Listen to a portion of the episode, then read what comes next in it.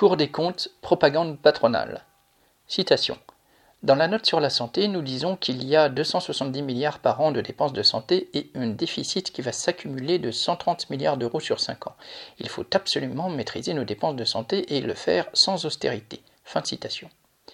C'est ce qu'a déclaré Pierre Moscovici, premier président de la Cour des comptes et ancien ministre socialiste de François Hollande, à l'occasion de la publication de plusieurs notes sur la situation de la France.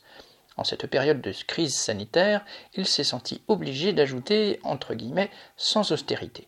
Mais le personnel des hôpitaux et des EHPAD est bien placé pour savoir ce que vaut ce type de discours, toujours suivi de restrictions de personnel ou de moyens. Concernant l'éducation, Moscovici a mis en avant les 76 milliards de dépenses, somme considérable à ses yeux. Rapportée aux 12 millions d'élèves, elle ne s'élève pourtant qu'à un peu plus de 6 000 euros par élève, deux fois moins qu'en Suisse.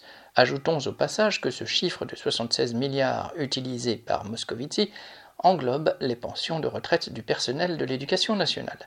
Le budget consacré à l'enseignement s'élève en réalité à 53,6 milliards d'euros que l'on peut comparer aux 41 milliards du budget de la défense jugé absolument nécessaire par la ministre des Armées récemment.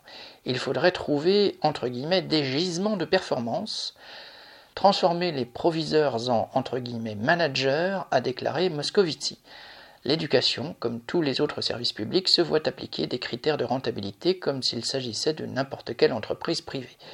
Ces notes préparent en réalité le terrain pour tenter de faire accepter comme inéluctable un nouveau tour de vis sur les budgets alloués aux services publics. Aline Retes.